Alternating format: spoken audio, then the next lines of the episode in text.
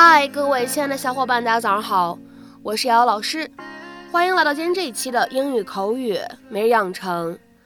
在今天这一期节目当中呢，我们将会依旧来学习一句来自《摩登家庭》第三季第七集当中的英文台词。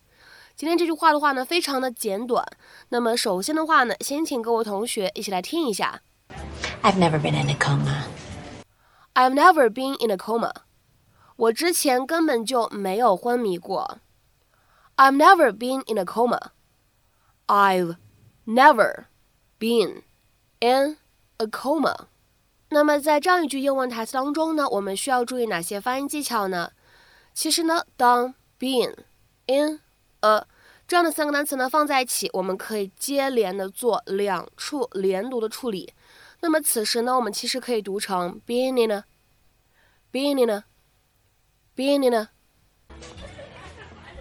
Hey, oh my god, how are you? Hey, hey. Wow, look at you. You look fantastic. Thank you. So do you. How long has it been? It feels like forever. What, Yeah. what um when is the last time we saw each other? Oh, let's see. I think it was at Dave's thing. You know what? I'm sorry.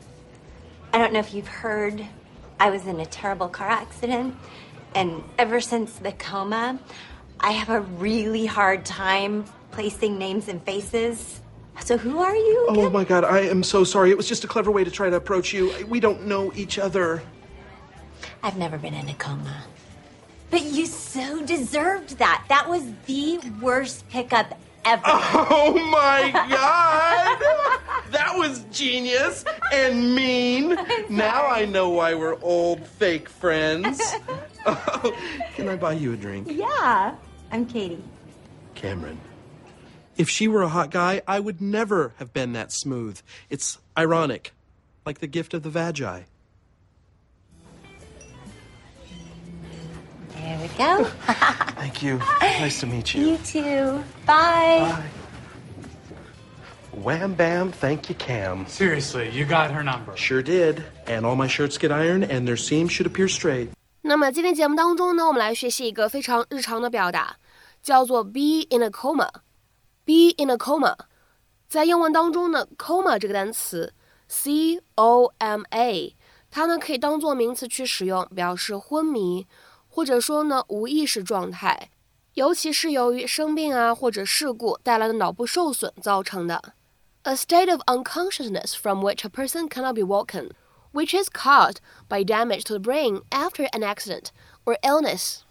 那么一般来说呢，我们会使用介词 in 来搭配这样一个名词 coma。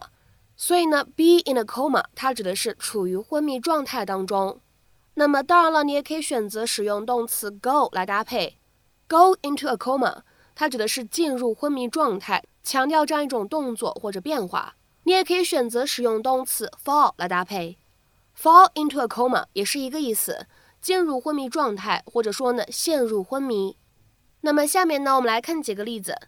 首先第一个，He's been in a coma for the past six weeks。过去六个周里，他都一直处在昏迷状态当中。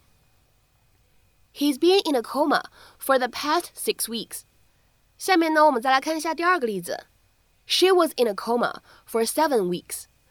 她已经处在昏迷状态中七个周了。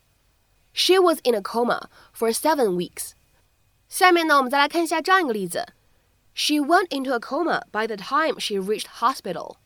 她抵达医院的时候陷入了昏迷。She went into a coma by the time she reached hospital。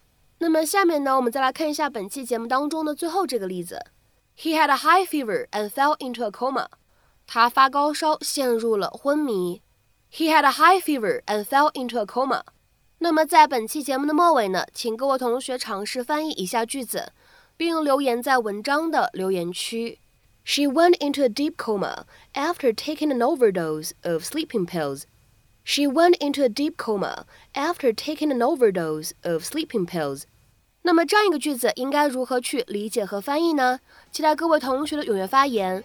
我们今天这期节目的分享呢，就先到这里，See you。